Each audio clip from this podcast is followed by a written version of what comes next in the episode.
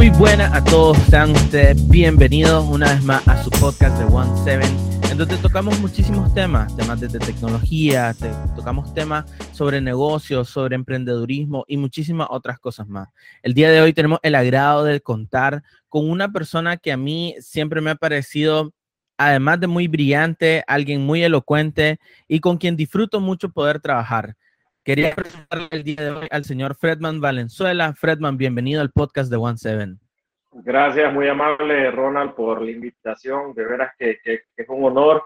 Y igualmente, vos sos una de las personas con las que más disfruto conversar, trabajar, porque eh, igual uh, tenés la pasión por la tecnología, el marketing, la investigación. Yo creo que eso es, eso es crucial ahorita para cualquier emprendimiento que vayamos a hacer eh, a cómo esté este mundo, las, circunstancias actuales. Correcto, y comparto con vos. Como vos decías, hay que, hay que estar viendo en, la actualidad cómo van las cosas y las conversaciones que puedas tener con personas que, desafíen un poco tu pensamiento pueden ser las mejores conversaciones que puedes tener. Fredman, te agradezco de verdad que nos estés regalando este tiempo, pero quisiera dar este espacio para que la gente te conozca. Tal vez nos contás quién es Fredman Valenzuela. Bueno, pues eh, que em, no empecemos tan lejos, pues yo soy eh, ingeniero en computación, soy de Estelí, Nicaragua, una ciudad al norte del país. Eh, a mí siempre me apasionó la tecnología, más o menos desde cuando salió el primer Nintendo NES. era de los que aprendí a limpiar los controles y todo eso. no había un reto para mí en los videojuegos y así pues la, la pasión continuó y, y, la pude enfocar en algo positivo que fue estudiar eh, tecnologías, pues quedé siempre en el mundo de las tecnologías. Eh, poco a poco empecé eh, en, la, en, la, industria de, del desarrollo de softwares, páginas web, comercio electrónico, por allá de los años 2000. Y luego tuve eh, un, switch en mi vida. Trabajé en un laboratorio farmacéutico, que fue una historia totalmente distinta. Eh, mucho ahí de, de, manejo de inventarios, contabilidad y ese tipo de sistemas con el que yo no había trabajado, pero, pero muy, muy pragmático, distinto a lo que yo ya venía haciendo, que era un poco más social, pero igual eh, aprendizaje muy bueno. Luego entré a la industria de, del desarrollo eh, inmobiliario y turístico. Eh, el grupo al que yo trabajé eh, se, se, desempeñaba en estos dos mercados. una bonita combinación. aprendí muchísimo ahí, por ejemplo, cómo combinar el turismo como una fuerte herramienta de marketing para atraer inversionistas y, clientes que decidieran comprar las propiedades que este, este inmobiliario, este desarrollador inmobiliario tenía y, pues así me voy poco a poco metiendo más en el marketing y saliéndome un poquito más de la tecnología propiamente dicha con hardware, software, sistema. Voy más un poquito entonces a lo que sería siempre en tecnología, pero ya metido en el tema de marketing, ya páginas web. Allá por, aquí en Nicaragua, por el 2010 empieza más fuerte eso del marketing en Facebook. Ya muchos tenían Facebook desde el 2008, 9, 10 pero no era algo considerado como para, para mercadear nada. Pero ahí viene empezando esto, luego se suma Twitter, luego aparece el wow del Instagram y, ahí vamos. Entonces yo me empiezo a mover más a marketing. Eh, obviamente casi todo lo que es marketing está en tecnología. Empezamos a ver eh, CRMs o estos sistemas administradores de relación o cliente.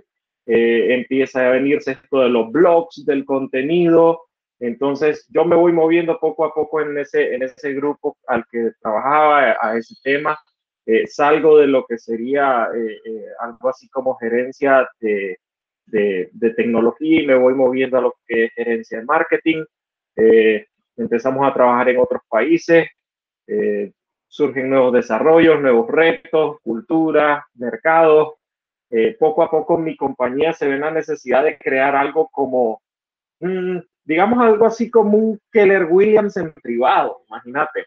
Eh, es, eh, le llamamos el, el, el, programa de afiliados. Eso significaba crear todo el marketing y la tecnología necesaria para que asesores inmobiliarios externos a nuestra compañía no tuvieran ninguna fricción a la hora de promover las propiedades que este desarrollador eh, tenía disponible. Imagínate, darle todos eh, los posts de redes sociales, hacer los webinars para ellos, eh, las campañas de correos electrónicos listos, blogs and play, para que solo lo mandaran a toda su base de datos. Entonces se empieza a hacer esto también la necesidad de entrenar a muchos asesores inmobiliarios que eran nuestros aliados. Y, yo empiezo a hacer como ya las veces de un team leader allá por el 2015 eh, eh, en este tema de entrenar, eh, hacer crecer negocios de los asesores, pero como de una manera bastante circunscrita, solo las propiedades que hacía mi desarrollador. luego más para acá ya viene esta, esta increíble oportunidad de, negocios y de vida de, de, KW, de Keller Williams. Y, y, para mí fue un paso natural eh, yo conocí hace mucho tiempo a Roberto Serrano y creo que él también decía, bueno, si este men ya, ya es un team leader, ahí donde está, pues no le va a costar nada.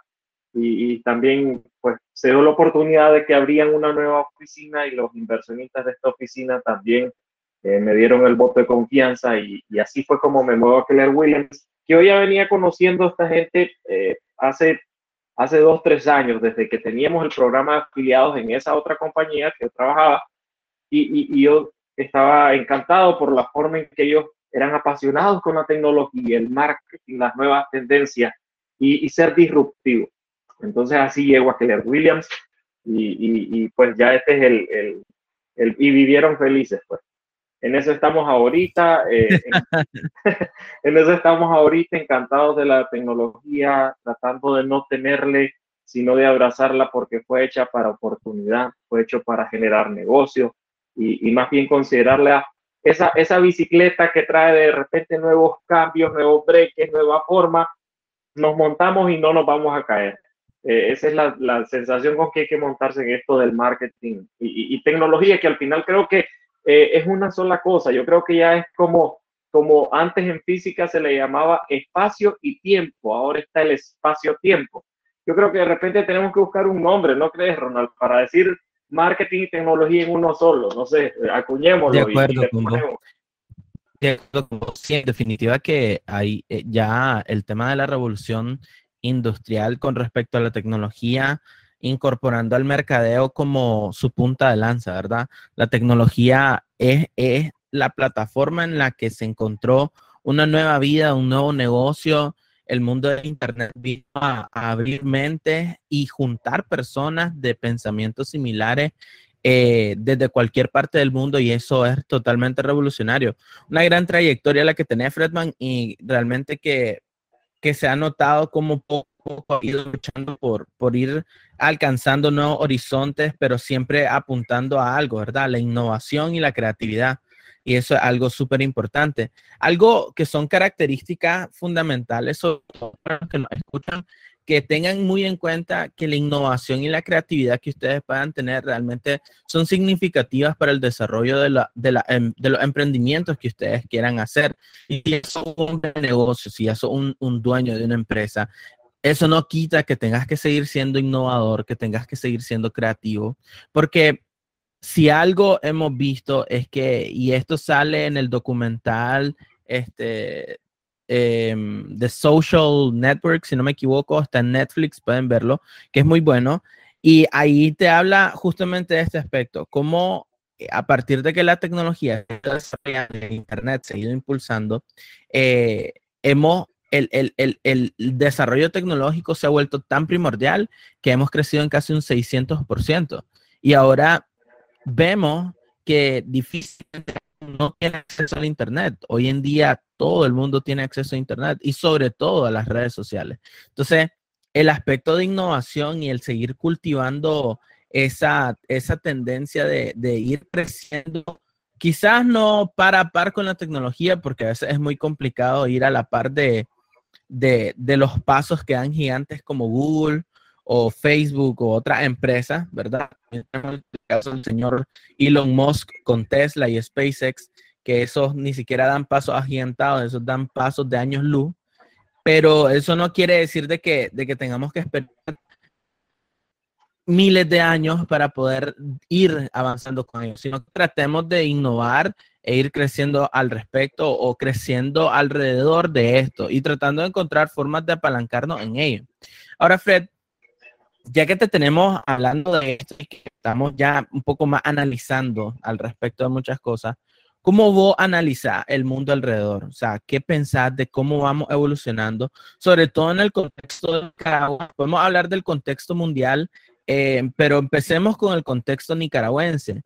Y vos, personalmente, ¿qué factores tomas en cuenta para hacer una decisión o tomar una decisión?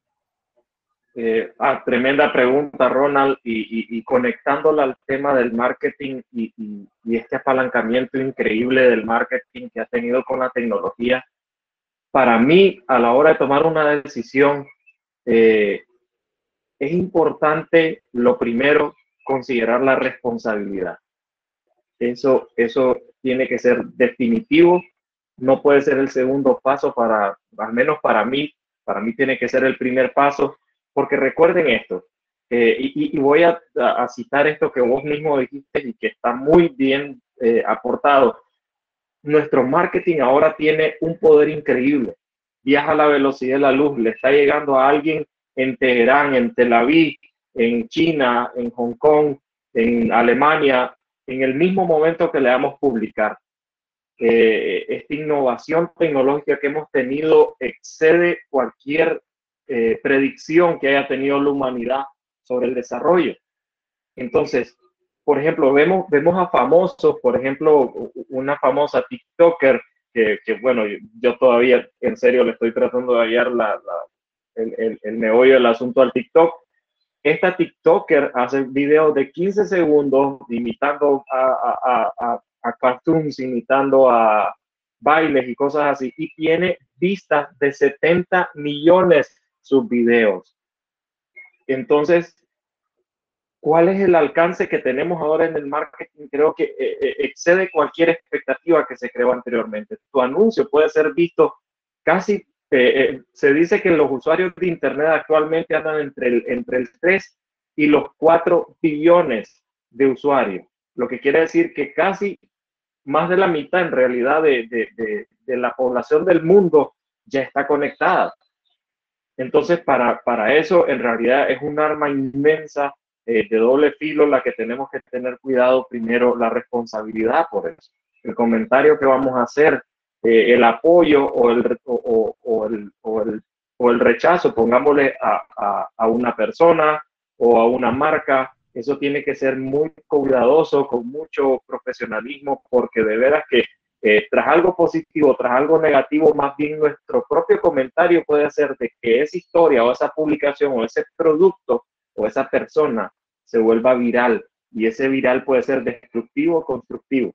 Por eso siempre eh, importante eh, el tema de la responsabilidad. El otro día estaba viendo una discusión entre dos, dos gángsters del marketing eh, eh, voy a omitir sus nombres por, por respeto, porque ellos tienen muchos seguidores de ambos lados, no quiero tomar un, un lado. Eh, los dos son grandes, los dos son duros, los dos se ve gente que le mete a la leída. hay un punto, un, un tip, por favor, gente, lean, lean por el amor de Dios. Estos dos tipos son de veras de los duros y ambos tienen dos, son dos mundos opuestos. Es el Smith y el Matrix y, y el mío de, de, marketing. En serio, esos dos tipos son, son duros.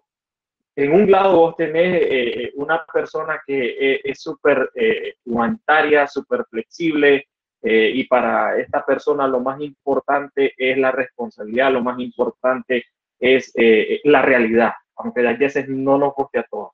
Para el otro es importante el marketing de, la, de su forma más pura, el mostrarte algo que te conviene, indiferentemente si es lo que necesitas, pero es lo que te conviene, tales como están haciendo la mayoría de las grandes marcas. Eh, nadie necesita un iPhone, pero le conviene. Nadie necesita un, Xiaomi, pero le conviene. Entonces, eh, son dos puntos de vista distintos. Se han pegado una agarrada como dos perros en una, en una, en una fritanga. Duro, se han volado duro.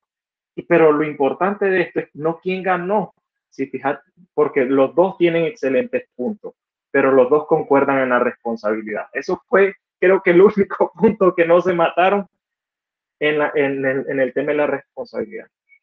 Luego de la responsabilidad, de que si no, no, no vas a dañar que tu propósito, aunque, aunque sea una crítica, no vas a dañar.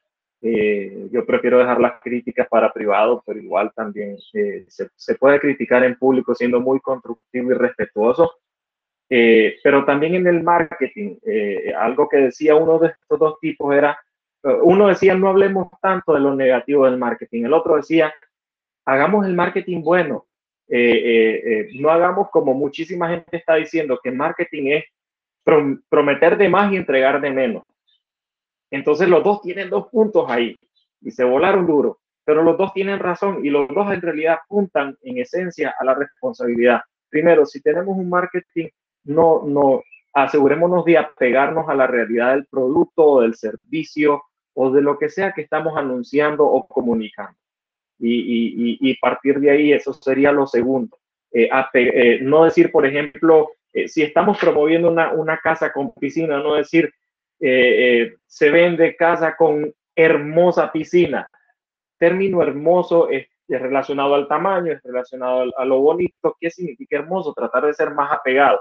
Porque una piscina hermosa para alguien puede ser una piscina de 100 metros, en cambio para otras personas puede ser una piscina de 20 metros, que es hermoso. Entonces tratar de que el mensaje del marketing no se pueda diluir en percepciones, ser lo más transparente, lo más igual, lo más responsable con lo que prometemos. Entonces, dos cosas importantes para mí, la, eh, la responsabilidad y la realidad antes de disparar cualquier, cualquier pieza de marketing o tomar una decisión incluso.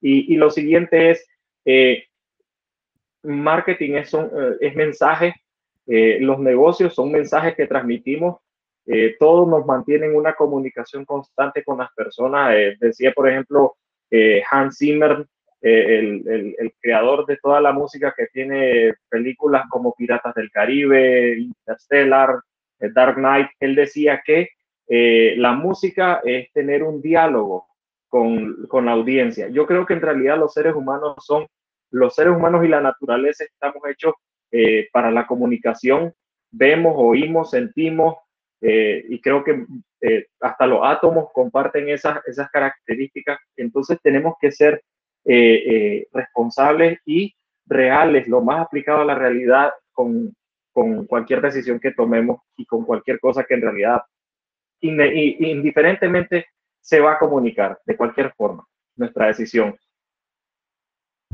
De acuerdo con vos y parte en, en, en el mercadeo y algo que muchas veces olvida a las personas, a veces yo siempre he criticado que sí tenemos que pensar y tener un plan, pero no nos podemos detener, ¿verdad? Ahora, no se trata de que sea perfecto, pero sí de que tenga valor.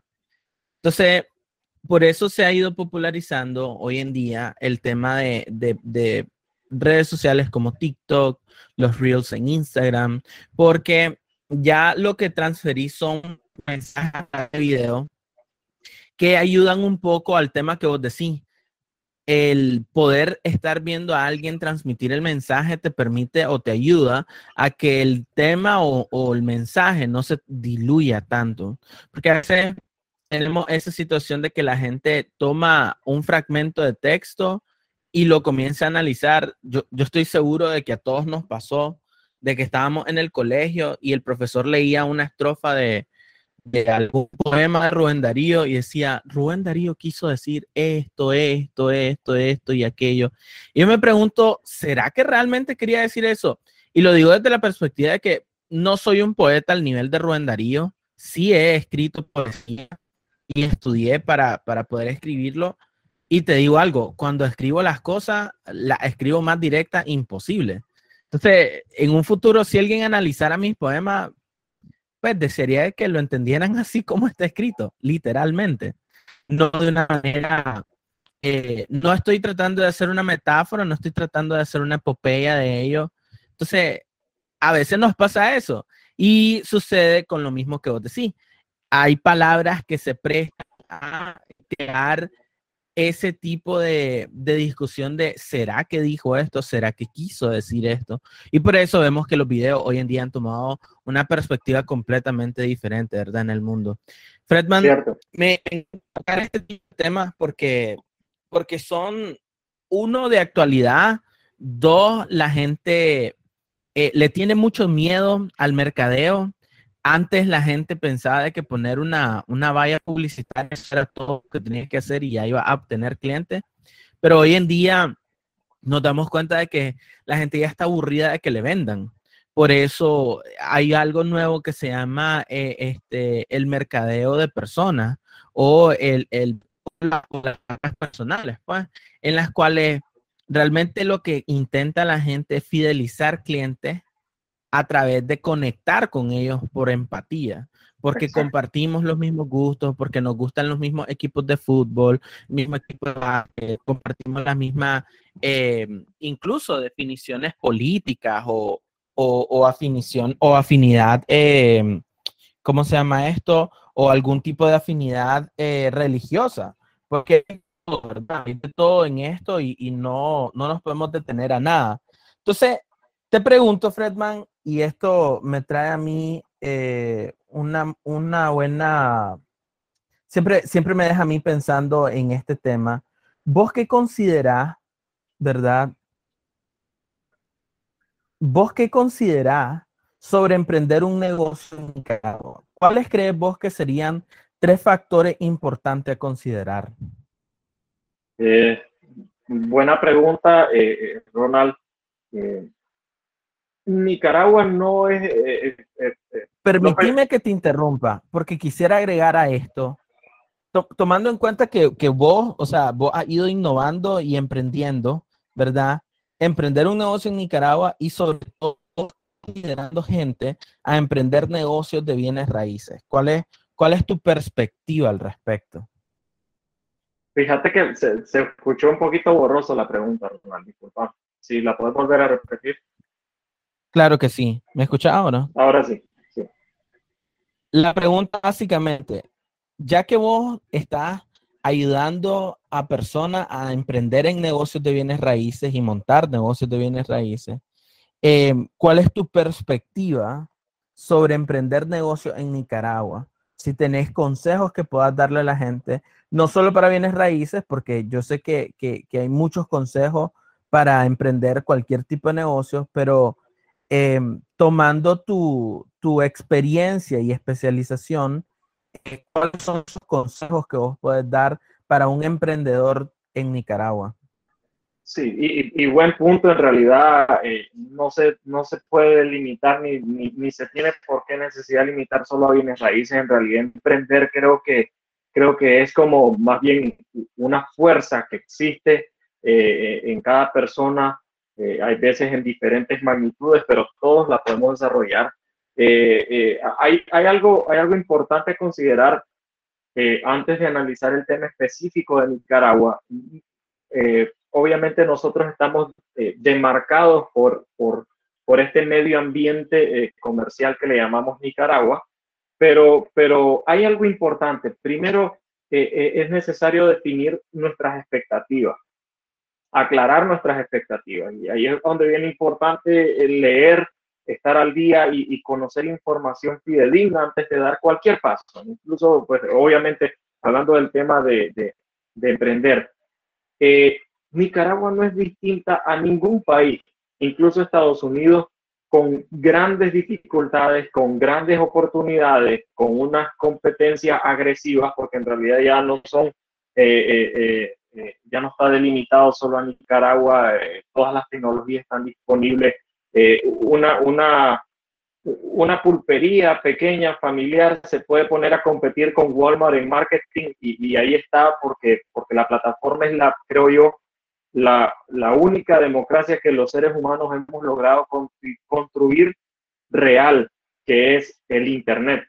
Ahí los mismos guantes los tiene la pulperita de la esquina que hace un TikTok porque va a tener unos descuentos de, tanque de gas este sábado y, igual Walmart poniendo sus su miércoles fresco. No, sé si es Walmart, uno no mencionemos marcas, pues. Pero, pero sí, eh, es, democracia. Y este es el campo de batalla, está la arena, es solo invitar a los puños a cualquiera, por decirlo así, en buen término de competencia y marketing. Entonces, las mismas, los mismos retos, las mismas eh, eh, oportunidades que enfrenta alguien poniendo un negocio de, de, de, verduras o, de productos artesanales en una esquina en Nueva York, eh, son los mismos de esa pulpería de la esquina en Nicaragua. Obviamente hay ciertas ventajas, por ejemplo, específicamente Estados Unidos tiene PayPal hace muchísimos años, es fácil que te paguen en línea. Nicaragua todavía está con dificultades ahí con PayPal, pero hay otros servicios, pero, pero hay, si nos ponemos a ver en la microadministración, eh, hay grandes diferencias, pero, pero el caso es que también Nicaragua puede tener muchas ventajas que Nueva York no tiene, por decirlo así. Entonces, es importante primero sentar nuestras expectativas. Eh, primeramente, jamás piensen que un emprendimiento va a ser fácil, jamás, jamás. Eh, en serio que, que van a haber momentos de duda, van a haber momentos de crisis, van a haber momentos incluso si nos vamos a preguntar hasta nosotros mismos, ¿será que de verdad eh, soy, soy lo suficientemente aguerrido, soy lo suficientemente emprendedor, echado para adelante, optimista, eh, positivo, investigué suficiente? ¿Será que, ¿Será que el malo soy yo? Créanme, todas esas dudas todo emprendedor en cualquier parte del mundo las ha tenido, si no pregúntenle a Coca-Cola que vendió solo una cajilla de botellas en el primer año. Es decir, si usted o yo ponemos una venta de, de, fresquitos y vendemos 24 fresquitos en un año, creo que el 99% de todos nosotros en tres meses lo cerramos. Y emprender no es eso. Recuerden que, que, no solo es el campo de batalla, sino también son las dificultades o, o, los retos económicos que podemos tener, retos de financiamiento, retos de experiencia. Eh, no todos sabemos, y quedémonos en ese mismo ejemplo, cómo embotellar un, fresquito, cómo que el fresquito no, no haga asiento de azúcar en la parte de abajo. Carecemos de la tecnología y el conocimiento. Todo emprendedor lo hizo. Todo emprendedor lo hizo. Por ejemplo, hasta Levi Strauss tuvo problemas. Sus primeros pantalones se rompían. Y, las palas y todo esto que él fue a vender al viejo oeste. Es un reto, es difícil. Pero si hay algo que, tiene que hacer todo emprendedor, es moverse lo más rápido que pueda, moverse lo más acelerado que todo el mundo.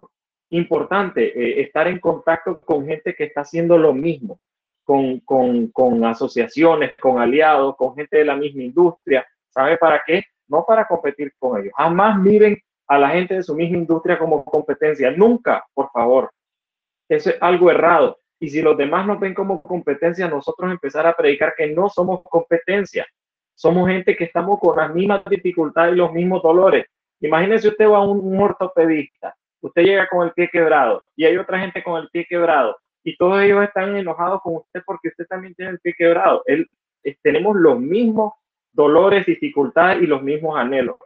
Entonces, esté en contacto con su industria, esté en contacto con sus colegas demuéstreles que usted les puede ayudar primero, para que ellos también quieran regresarle a usted. Y el que no le regrese se lo pierde. Pero importante más que todo es saber cómo le estoy a nuestros, a nuestros colegas. ¿Saben por qué? Porque así también usted se puede medir usted internamente y usted contra su, eh, eh, su, su industria, contra la gente que está intentando lo mismo que usted. Y usted tiene que ir midiendo, lo más importante es qué tan rápido se mueve usted Supóngase lo mismo, el, el, tema de los de fresquitos embotellados. Ok, cómo eh, eh, eh, investigué la tecnología de cómo destilar, destilarlo, creo que se dice, para que no haga asiento el azúcar, o, el proceso químico, o, o, hacer la máquina que lo va a destilar, aunque sea artesanal. ¿En cuánto tiempo lo hice yo? Hay otros que ya lo hicieron o están en el mismo proceso o al menos yo ya me leí cinco libros sobre eso y los otros se van leyendo tres. Usted tiene que estarse midiendo si usted es el que está haciendo las cosas más rápido. Muévase lo más rápido posible en todas las partes del proceso de crear su emprendimiento, su producto, su empresa. Y una vez que empiece a agarrar velocidad, no se detenga. Dice Bill Gates que todo emprendedor no se debe tomar tal vez ni un día de vacaciones en los primeros tres años. Y lo dice eh, el que ha sido por mucho tiempo uno de los hombres más ricos del mundo, yo no tengo cómo, cómo contradecirlo. Entonces, eh, importante eso. ¿Por qué? Porque usted al moverse rápido, al empezar a generar su negocio rápido, incluso a veces se va a tener que desvelar, su negocio va a empezar a generar lo que se llama momentum. Y aquí viene otro ejemplo, por ejemplo, eh, en bienes raíces. En el modelo Keller Williams dice que usted tiene que hacer su 10-4, estar en comunicación con toda la gente que puede estarle dando seguimiento. Primero así busca usted el negocio en el arranque. Un mes, dos meses, tres meses, haciendo al menos 10 llamadas al día, es decir, 10 llamadas satisfactorias al día o mensajes de WhatsApp, comunicarse con 10 personas y darle seguimiento todas las semanas. ¿Qué es lo que va a suceder? Primero usted está buscando con mucho empuje y fuerza el negocio. Pero lo que va a suceder, si usted lo hace así, en un corto tiempo de tres meses o dos meses, el negocio lo va a empezar a llamar a usted y el negocio lo va a empezar a empujar a usted. Lo mismo con el tema de, los fresquitos embotellados. De repente usted hizo lo, se, desgastó una semana por conseguir tres clientes. Esos clientes le compraron una cajilla de, de 24 fresquitos, pero luego ellos lo probaron, les gustó, lo vendieron rápido, el precio es bueno. Esos mismos tres le piden el doble o tal vez lo mismo, repiten, pero alguno de ellos dice, ¿sabes que también mi hermana tiene una tiendita en, la parte sur de, la ciudad, eh, ya le di tu número y todo eh, para que te contactara. Quiere, pero ya te digo, llamala, quiere dos cajillas para empezar esta semana. Ahí es donde entonces el negocio lo empieza a llamar a usted y todos los contactos que pasó llamando dos tres meses que no le dieron negocio, al menos un 10% le va a empezar a, dar el negocio cuando usted le da seguimiento. Eso se llama ganar momentum.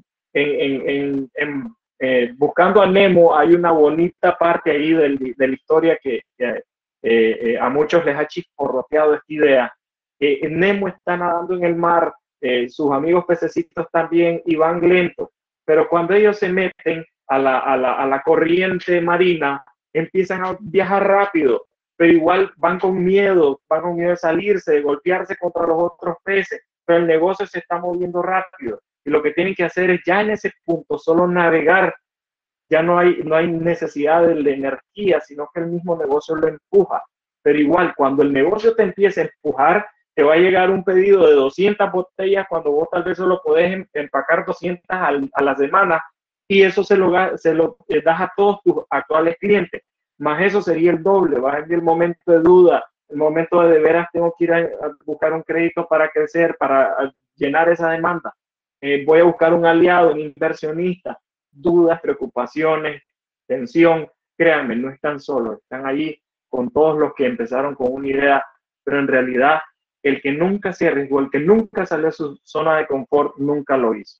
Entonces esté preparado, no le tenga miedo. Esto es parte simplemente de su crecimiento. Es como también, y voy a citar Matrix, cuando Neo abrió los ojos por primera vez en el mundo real, le dice a Morfeo que le duelen los ojos creo que fue Trinity, pero él dijo que le dolían los ojos y uno de ellos le respondió, es que nunca los habías abierto.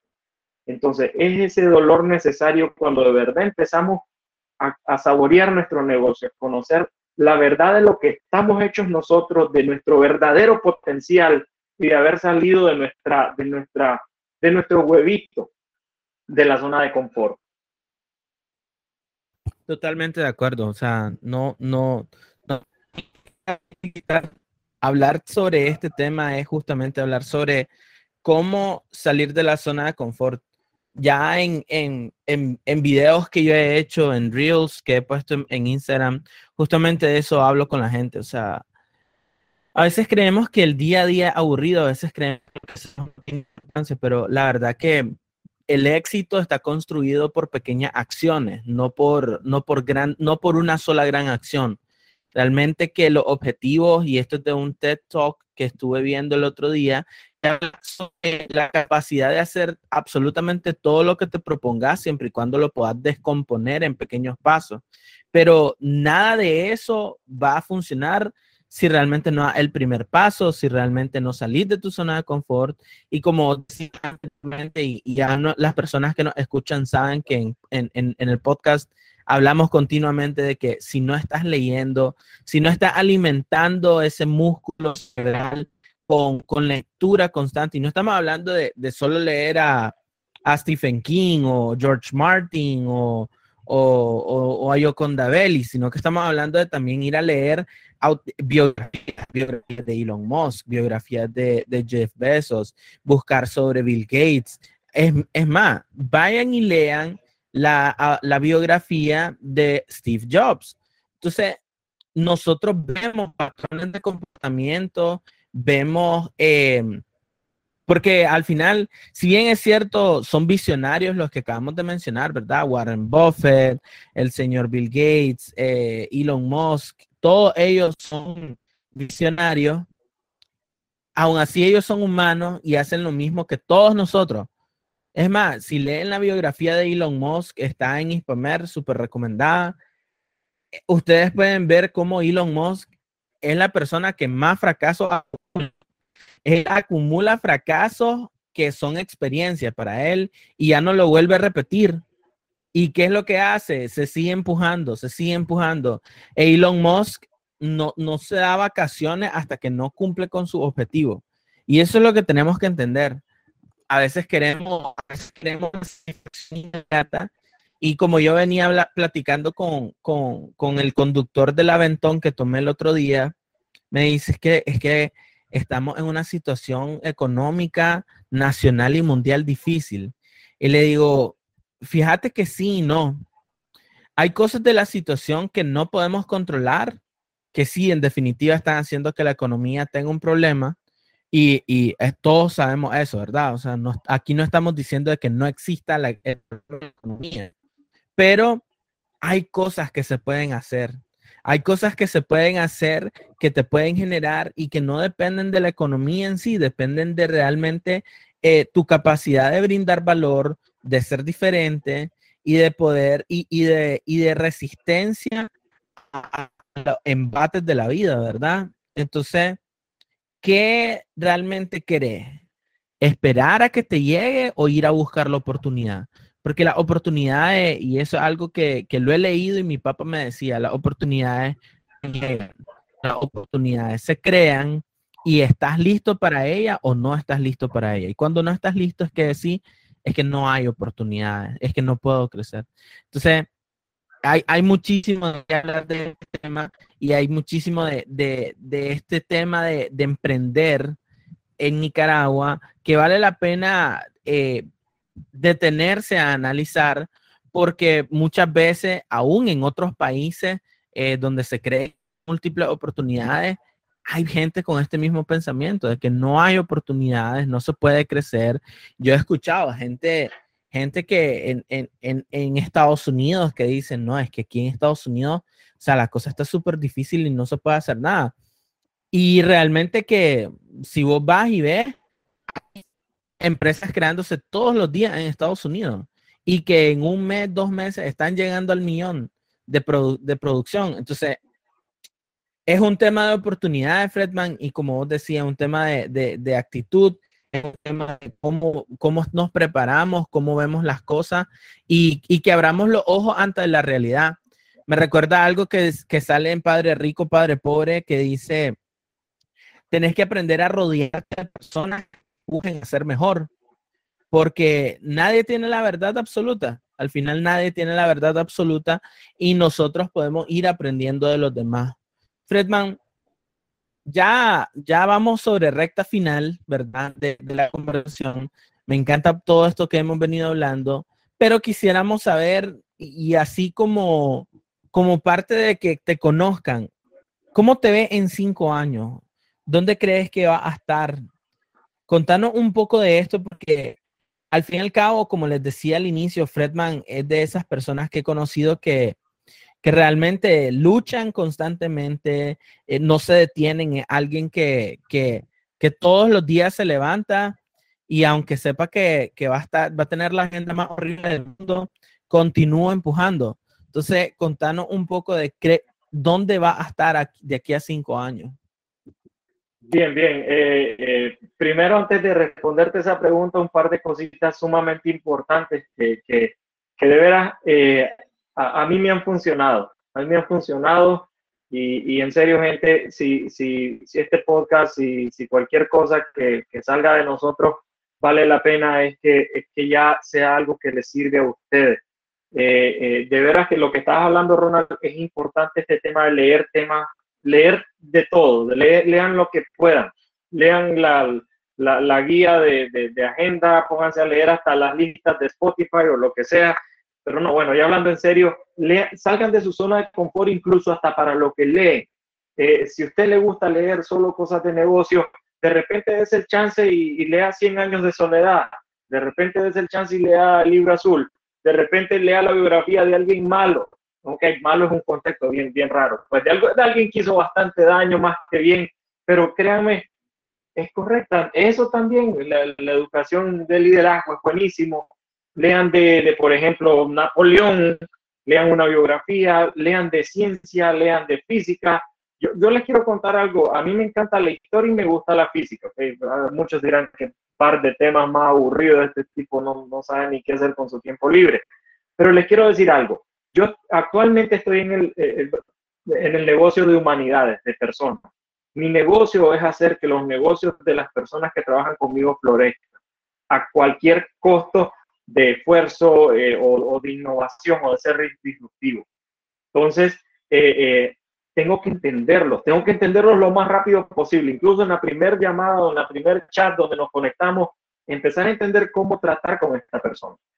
Y, yo he encontrado muchísima oportunidad, claro, nuestra, nuestra industria está, está completa, muy completa en una librería para entender la visión de carrera de cada persona, cómo comprender también cómo, cómo tratar con esas personas.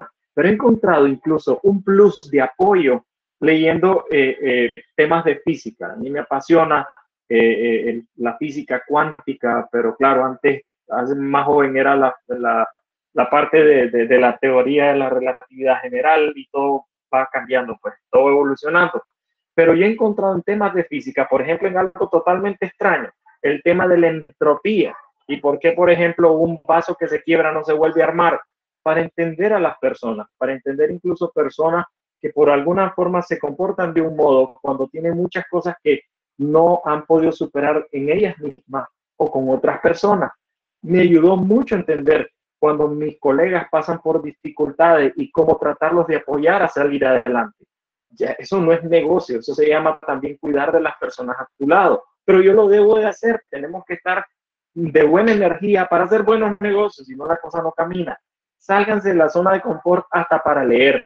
Incluso sálganse de la zona de confort con los videojuegos que juegan, en serio. De repente, si, usted es, muy macho, macho, hombre, bájese un videojuego de, no sé, de cualquier cosa, de, atender un restaurante o de maquillar eh, eh, muñecas, no sé, algo bueno se le puede venir. Sálgase de su zona de confort y aprenda a ser esa persona maleable, adaptable a las situaciones y que conoce muchos conceptos. No tiene idea usted dónde va a encontrar la inspiración para su siguiente gran movida. El fracaso, Ronald, me encantaría que hiciéramos un podcast completo sobre este tema. Yo actualmente estoy a la mitad de, trabajar eh, eh, una, presentación, una, una, lectura que vamos a hacer dentro de Keller Williams, pero de veras que todo el mundo eh, esté invitado y hagamos algo exclusivo para tus temas, Ronald, sobre el fracaso. Yo el otro día estaba platicando con alguien que, que me apasiona seguirlo y leerlo. Este tipo es, un líder allá en México. Y él dijo algo sumamente genial. Y dijo eh, en un grupo de discusión de Facebook, el, el fracaso, los, los fracasos solamente son formas que encontramos que nos resuelven el problema. Es decir, wow, ya te cambia todo el sentimiento alrededor del fracaso. Cuando tenés un fracaso, solo fue que encontraste una forma que no funciona. Seguí buscando para que encontres la que funcione. Entonces, eso despersonaliza la, la actividad o el suceso del fracaso. Y entonces, ¿qué sucede? Ya no lo tomas personal, tu alma no se carga, tu mentalidad no se carga y seguís, seguís rápido. Otro dijo una cosa importante sobre el fracaso. Eh, uno debe ser como un taxista. Te hacen la parada, te detenés, le preguntas, señora, ¿para dónde vas? Voy para el mayoreo, ¿en cuánto me lleva? 80 eh, Córdoba, muy caro. 70, muy caro todavía. Bueno, pase buen día. Y arranca, y allá a la media cuadra otra persona sacando la mano. Y tal vez esa te la llevas o no te la llevas. Un taxista no se acuerda a la persona que le acaba de decir que no y ni le importa. Su día sigue igual porque él sabe que de 100 clientes que le hagan la parada, hay un porcentaje alto o moderado de que le van a decir que no. Y no, no por él, sino no por las circunstancias económicas, el precio, pero no es un no a él. Entonces él sigue y no se pone a llorar porque alguien le dijo que no seguir con él. Nosotros tenemos que ir por la vida así, que el fracaso no sea algo personal y doloroso, que sea solamente el aprendizaje de esa combinación no funcionó, a ese café le tengo que poner menos azúcar para que me guste la próxima vez. No es, un, no es algo que tiene que ser doloroso, despersonalicen el fracaso. Y las oportunidades de, una mala situación, lo que decías que venías con esta persona hablando y te decía que la situación está mal, que en Nicaragua no hay oportunidades, que, esto, que lo otro. Y, en, en, el tema de bienes raíces, nosotros nos damos cuenta como que no, no, hay oportunidades buenas, hay oportunidades buenas. Y con todo que tenemos asesores sumamente francos que a sus clientes vendedores le dicen, hola, ¿cómo está? Mucho gusto. Le quiero decir la primera verdad. Este no es tiempo de vender su casa este es un mal tiempo para vender su casa. El cliente pela los ojos y es, pero ¿cómo yo la quiero vender? Bueno, vamos a descubrir si la quiere vender, ¿cierto? Usted necesita venderla. Si no la necesita vender, le recomiendo que no la venda, porque le van a pagar poco o no le van a pagar lo que usted espera. Pero entonces, a pesar de toda esa conjetura, que este, este, es un, este es un mercado a la baja, un mercado comprado es paradójico incluso, y vamos hablar un poquito en otro podcast de la paradoja del mercado nicaragüense. Eh, estamos viendo que los números de, de, rentas han crecido. Estamos viendo que eh, el porcentaje de transacciones exitosas versus la cantidad de listados que toma un asesor está creciendo. Es simplemente como dice el, el libro Shift de Keller Williams, de Gary Keller, es encontrarle la vuelta al asunto es encontrarle la oportunidad. Y hablando de encontrar oportunidades, hay un buena, una buena película que les recomiendo y les digo, independientemente del contexto histórico, moral, político, les va a dar una buena idea sobre lo que es encontrar la oportunidad en tiempos malos y también del valor de las personas, de que podamos apoyar a los o, beneficiar a los que más podamos con cada una de nuestras acciones y encontrar la oportunidad. Se llama La lista de Slinder, basada en historia real del, mm, empresario exitoso Oscar Schlinder, eh, allá por los tiempos del Tercer Reich en Alemania nazi, 1930 a 40. Eh, eh, les va a encantar, les va a encantar cómo encontrar la oportunidad y cómo tratar de siempre pensar en el bienestar de las personas. ¿okay? Se los recomiendo. ¿Dónde me miro yo dentro de cinco años, dentro de tres años, mi querido Ronald? Eh, importante siempre tener claro de que lo que tenemos control, eh, de qué tenemos control y qué no tenemos control en nuestra vida. Tenemos control de nuestros pensamientos, tenemos control de nuestras acciones, tenemos control de nuestra salud, tenemos control de eh, lo que queremos proyectar. en eso te digo, Ronald, yo me miro de 3 a 5 años hablando fluido por lo menos otros dos idiomas más. Eh, es importante lo de los idiomas, en serio, gente, gente, por cada idioma que usted aprende, usted se multiplica por dos, ¿ok? Eso es sumamente importante. Usted habla tres idiomas, ya son tres personas en usted, o el triple de posibilidades de conseguir oportunidades eh, necesarias actualmente, las oportunidades. Eh, eso principal. Lo siguiente, me miro leyendo más, aprendiendo más, dedicándole más tiempo a aprender, sumamente importante. Eh, estoy trabajando en eso. Me miro dentro de, de 3 a 5 años más fitness, más fitness que ahora, prometo, Ronald. Eh, no, creo que te voy a tener que dar de que las publicaciones de tacos que vos publicas no me aparezcan de alguna forma en el newsfeed, porque, porque es una tentación. El otro día por vos me fui a buscar unos tacos de birra porque en una publicación bárbara que hiciste me fui como a las 8 de la noche, pero esa parte la tengo que controlar. Me miro, me miro cuidando más de mi salud, no solo en comida, sino también en horas de sueño, eh, esparcimiento, tiempo fuera de las pantallas, por favor, gente, compren los libros físicamente, aléjense un momento de las pantallas, eso afecta incluso el sueño, eh, traten de, de, de, compartir más con las personas.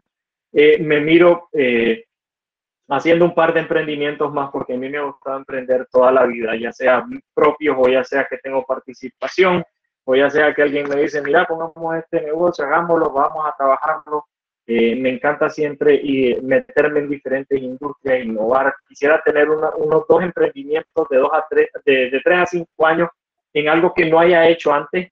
Eh, yo vengo de, del, desarrollo de softwares, páginas web, marketing, eh, medicina, fármacos, turismo, desarrollo, ahora en bienes raíces.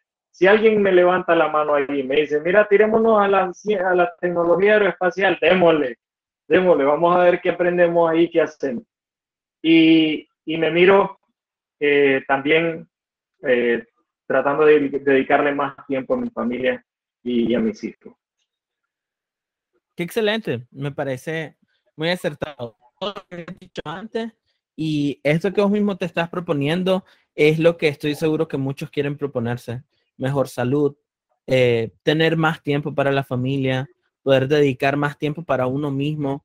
Es importante, a veces las personas no se detienen a entender que, que el único recurso finito real que tenemos es el tiempo y a veces lo mal utilizamos.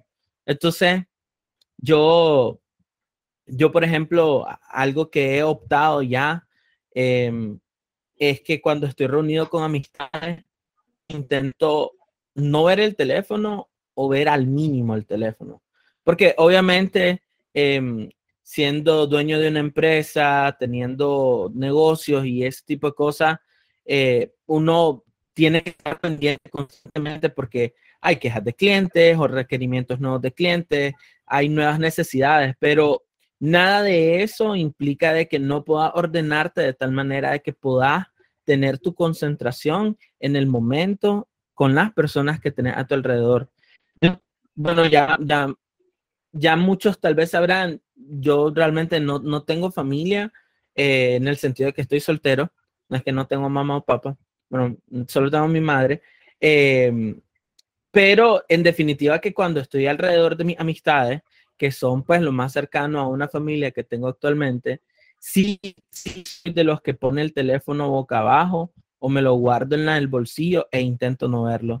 Y e intento verlo, tal vez si voy a ir al baño rapidito, de paso veo si hay algo nuevo, si hay algo que amerite mi atención. Y si lo que decís de tratemos de dejar las pantallas, tratemos de dejar las pantallas. El otro día me quedé pensando de que casi un 80% de mi día se basa en estar en una pantalla, pues estar frente a una pantalla. Entonces, he ido progresivamente tratando de disminuir ese tiempo haciendo lo que vos dijiste. O sea, hoy por hoy compro libros en físico en vez de estar comprando en digital. Eh, ¿Son mucho más baratos en digital? Sí, son mucho más baratos en digital, pero no quita de que en físico es mejor. Eh, ya hay estudios al respecto. Entonces, eh, tenemos que encontrar maneras de ir disminuyendo la cantidad de tiempo en pantalla. El tema de que de salud por el tema de salud propia, ¿verdad? Entonces, me alegra muchísimo. Fredman, tal vez nos podés regalar dos libros que vos recomendás, la gente tiene que leer. No es que pueden leer, tienen que leer. Wow, me, la pusiste ahí difícil porque, porque es un tema que, que a mí me apasiona. Eh, voy a tratar de mantener dentro del, dentro del tema lógico acá, porque también leo unas cosas ahí medias raras, como ya te conté, como la física cuántica. Eh, me encanta... Por favor, no salgamos con Mein Kampf de, de Hitler. por ahí, por ahí, por ahí, comentario breve antes de que conteste. Me han dicho, no lo he leído personalmente, en realidad, pues, no, no me llama tanto la atención, pero me han dicho que hay muchos recursos bien interesantes Em, sobre todo para entender eh, la capacidad que Hitler tenía de influenciar en las personas, porque pues Hitler se catalogó como uno de los mejores oradores de la época, ¿verdad? Entonces, pues yo sé que es como Ala, pero él fue el que hizo, eh, o sea, hizo un genocidio completo, estaba detrás de, de, raza y todo eso, pero de cosas malas, y hablamos de fracasos, o sea, de cosas malas, hay recursos que podemos tomar que podrían ser útiles y bueno. Eh, eh, pues, ¿qué te puedo decir? Totalmente renuncia legal de, antes de lo que voy a decir, renuncia legal de que de que estamos claros, eh, estamos claros que creo que el, mayor monstruo de, de, la, de, la, vida moderna de nuestro mundo, y me refiero a vida moderna, creo yo, desde los dinosaurios para acá, el mayor monstruo ha sido, ha sido eh, Hitler, no lo vamos a dudar. Eh, es terrible lo, lo, que ha sucedido. Yo, yo eh, leyendo de historia no te puedes saltar la Segunda Guerra Mundial y la Primera y, temas así de duros que se tocan poco, que no se deberían de tocar tampoco. De hecho, en Alemania, eh, creo que desde el tercer grado los niños empiezan a estudiar la Segunda Guerra Mundial y, las consecuencias y lo que llevó y lo que resultó hasta quinto año y creo que hay obligatorias materias en la universidad. El otro día leí algo así en, creo que era CNN o BBC, una fuente muy confiable, para que el pueblo alemán entienda lo que sucedió, cómo evitar lo que suceda de nuevo, es materia obligatoria y es sin. Eh, eh, es horroroso lo, que sucedió en esos momentos, lo que esta persona logró hacer, e incluso eh, gente que sabe mucho del tema, por ejemplo, hay un, hay un, hay un psiquiatra y psicoanalista canadiense de apellido Peterson, que, que él eh, eh, esté en contra de muchas tendencias tales como el machismo, el feminismo y eso, él tiene una lectura muy bonita sobre el, el, el si fue malo Hitler o no, y, y, como psicoanalista él llegó a la conclusión de que es lo más perverso y lo más parecido al mal puro que puede existir, eh, que pudo haber existido o, podrá existir en la naturaleza por su psicología, su psiquiatría. Es decir, es, es, es la única persona que se ha podido comprobar que es el mal completamente pensando 100% en el mal. Pero, pero ok, vámonos al punto. También si nos vamos también al tema teológico y me perdonan mucho, eh, jamás se ha dicho que el, el, diablo, el demonio, en cualquier cultura que haya un, un, homólogo del demonio, es una persona tonta o es un espíritu torpe o es un espíritu eh, que no es atractivo, que no, que no jala masa, que no tiene buenos discursos.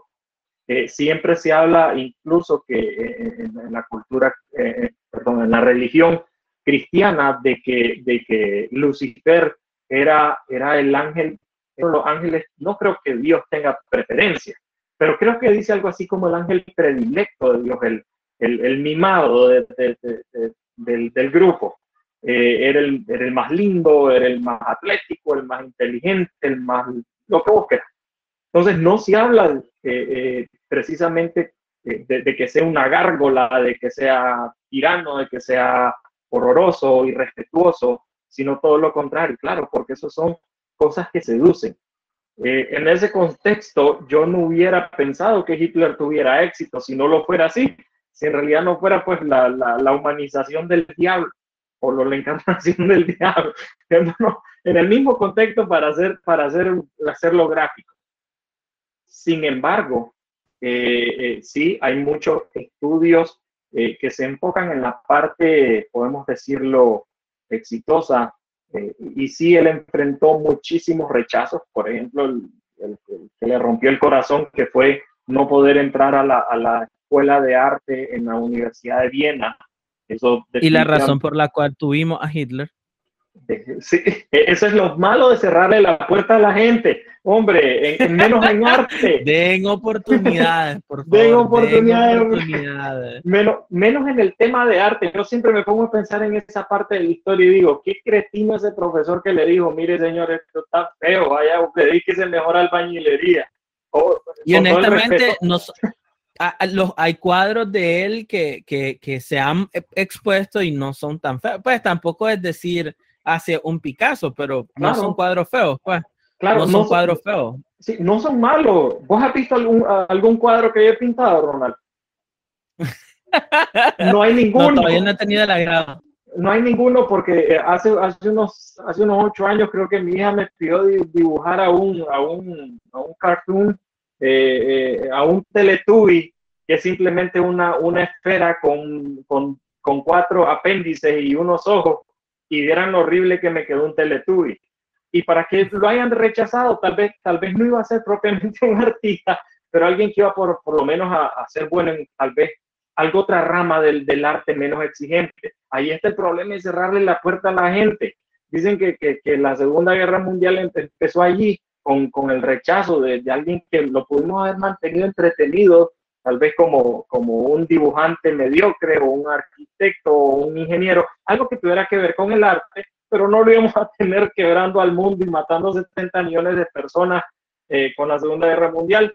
Pero bien, hablando de... Estoy, seguro, estoy seguro que podemos que, que podemos dedicar un rato para poder analizar sí. este aspecto. Pero Exacto. sí, en definitiva, que, que, que, que sí tenemos que brindar oportunidades, obviamente analizando el potencial de la gente, ¿verdad?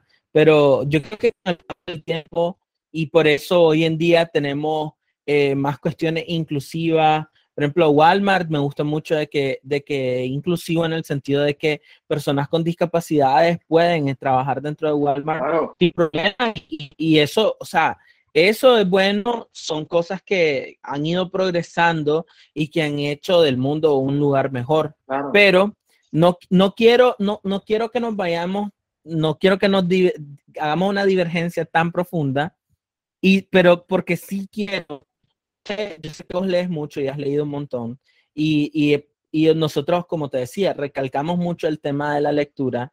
¿Qué son esos dos libros que te han impulsado, Fred?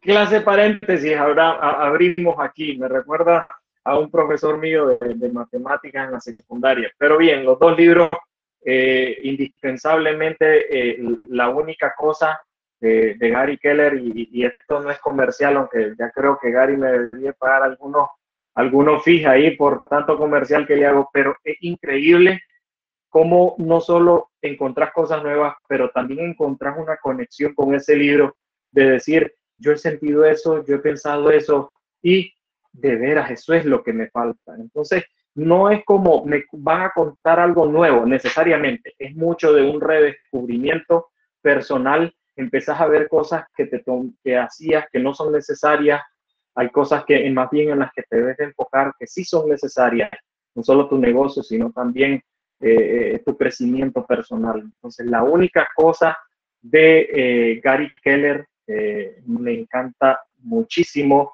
y también el, el, el, Padre Rico, Padre Pobre. Son para mí libros que se, no necesariamente se meten en tema de negocio, pero también los puedes interpretar para tu crecimiento personal, tu mentalidad. De veras que, que, que ahí está. Eh, eso, eso son increíbles. Eh, no sé, lean también interesante leer las publicaciones de papeles de los científicos y físicos, siempre hay cosas, 99% tal vez no le vamos a entender, pero el 1% que le entendamos nos van a voltear la cabeza. Por ejemplo, el, el, el eh, un tema que nunca pensé que me iba a llamar mucho la atención. A mí no me gusta mucho la parte de la medicina y la biología y, la, y esa parte. Eh, eh, cuando Marie Curie publicó eh, eh, su papel eh, sobre, sobre, el, sobre el descubrimiento del, del, del, del radio para, para, la, para que, que tuvo muchas utilidades, las radiografías, las radioterapias para el cáncer y todo eso. no la entendí el 99%, pero en el 1% descubrí cosas que todos los días, no sé por qué, las aplico en mi vida y se me quedaron tatuadas en la parte de atrás del cerebro. Y, y, y, y te ayudan a crecer, te ayudan a crecer. Súper de acuerdo con vos. Tenemos que leer, tenemos que leer. Eso es lo que va a hacer la diferencia. El, el que leamos, porque alimentamos al cerebro, eso crea al final una capacidad de, de tener crítica, o sea, de poder ser críticos con las decisiones, de poder ser críticos con lo que hacemos en nuestra vida. Eh, hay que leer de todo, como decía Fredman, eh, la única cosa, un muy bueno, Gary Keller realmente que sí, eh, sí logró identificar a través de, de del 80-20 que hizo Pareto, ¿verdad?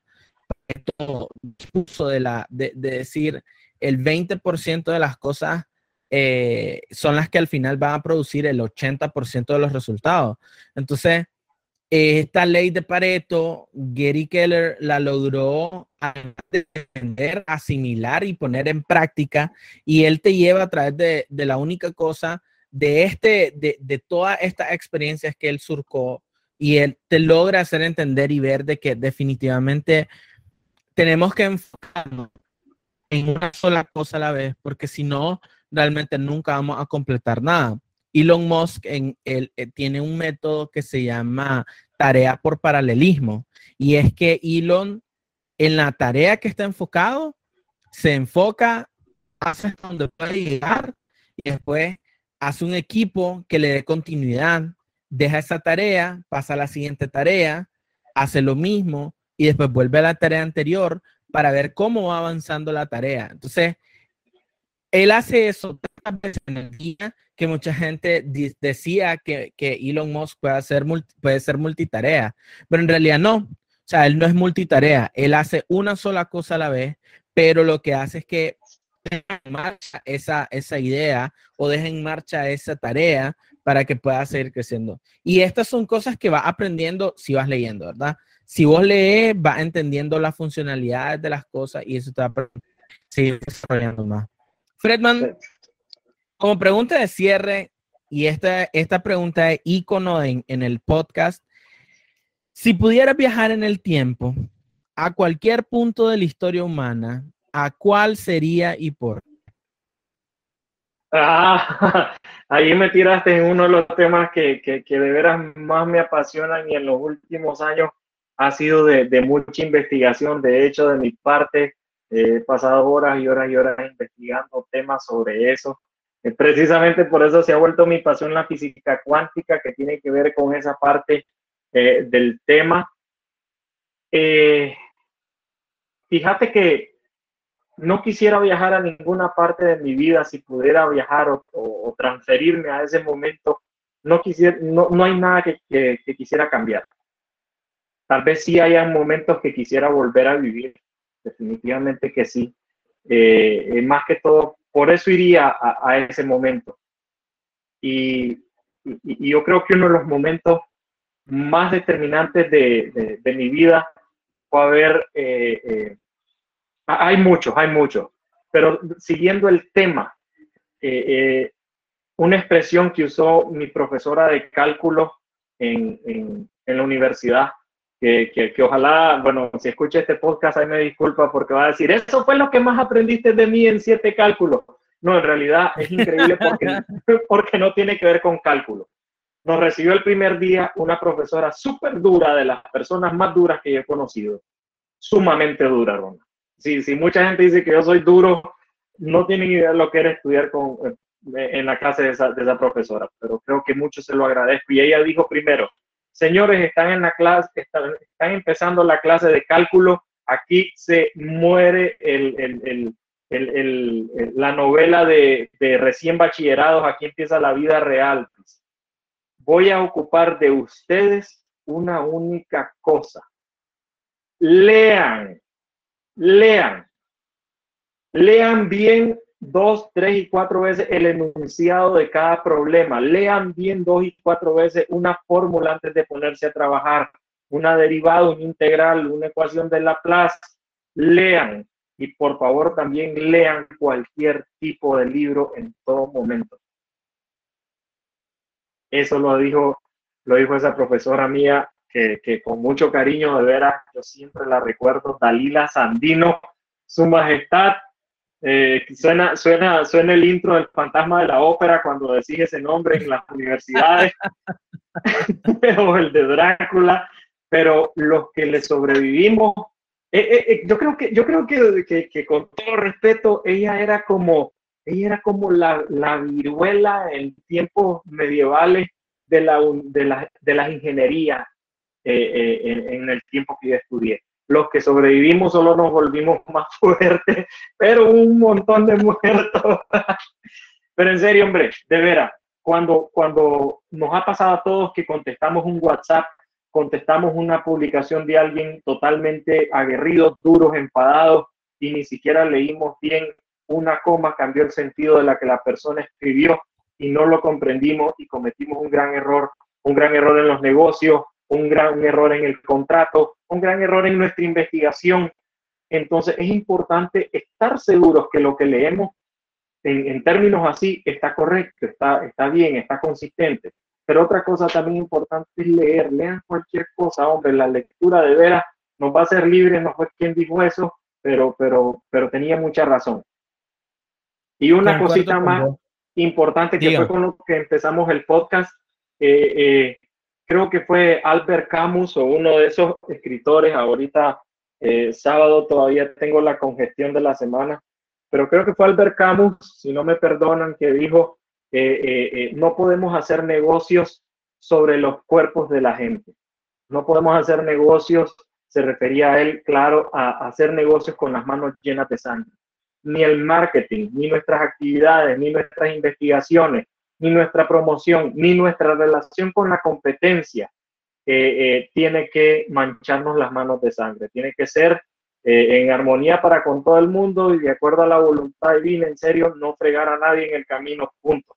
Eh, hágalo bien, hágalo correcto, hágalo honesto, pague las comisiones, pague los referidos, pague sus impuestos, pague sus cuotas. El buen negocio se hizo eh, en base a eso, en hacer lo correcto y, no perjudicar a nadie. Y eso tiene que ver el marketing y también lo que decimos, muy importante. El principio de toda negociación es Eso es súper importante. Eso lo pueden leer en, en, eh, en un libro de negociación siempre va a salir eso. En cualquier libro que ustedes busquen de negociación va a hablarse de eso justamente. Y es que el tema de la honestidad es súper importante. Me alegra un montón lo que compartiste, Fredman. Me parece que hemos hablado. Tremenda, tremenda entrevista. Realmente que me encanta tener eh, invitados como vos personas que, no solo se detienen a, un tema específico, sino que son un abanico de posibilidades y eso es único. Y eso es algo que te hace a vos una persona especial. Te agradezco un montón, Fredman, te agradezco por el tiempo que nos dedicaste. Eh, ¿Cómo la gente puede buscarte? ¿Dónde puede encontrarte? ¿De qué manera puede contactarte? Bueno, en, casi, casi todas mis redes sociales estoy como Fredman eh, V o Fredman Valen en, prácticamente todas las redes sociales e incluso TikTok. Todavía no tengo videos, les prometo que uno de estos días que me sienta demasiado alegre voy a hacer alguna payasada para que ya tener un video ahí. Eh, Fredman B, Fredman Valenzuela o Fredman Valen eh, en las redes sociales. También eh, eh, pueden buscarme pues mi teléfono, creo que va a salir en el podcast ahí con todo gusto. Eh, agendemos una cita para hablar de lo que sea, agendemos un café, me encanta el café y, los tacos, por más que todo por, por Ronald. Salud por eh, ello. pero en serio, eh, hablemos de cualquier cosa. Usted tiene un negocio, usted tiene una, una necesidad, usted tiene una duda, venga, platiquemos con todo gusto. Hablamos del tema y, lo principal es que hacemos una amistad y crecemos juntos. Venga. Gracias por escuchar el episodio del día de hoy. ¿Te gustaría aprender más sobre el entrevistado?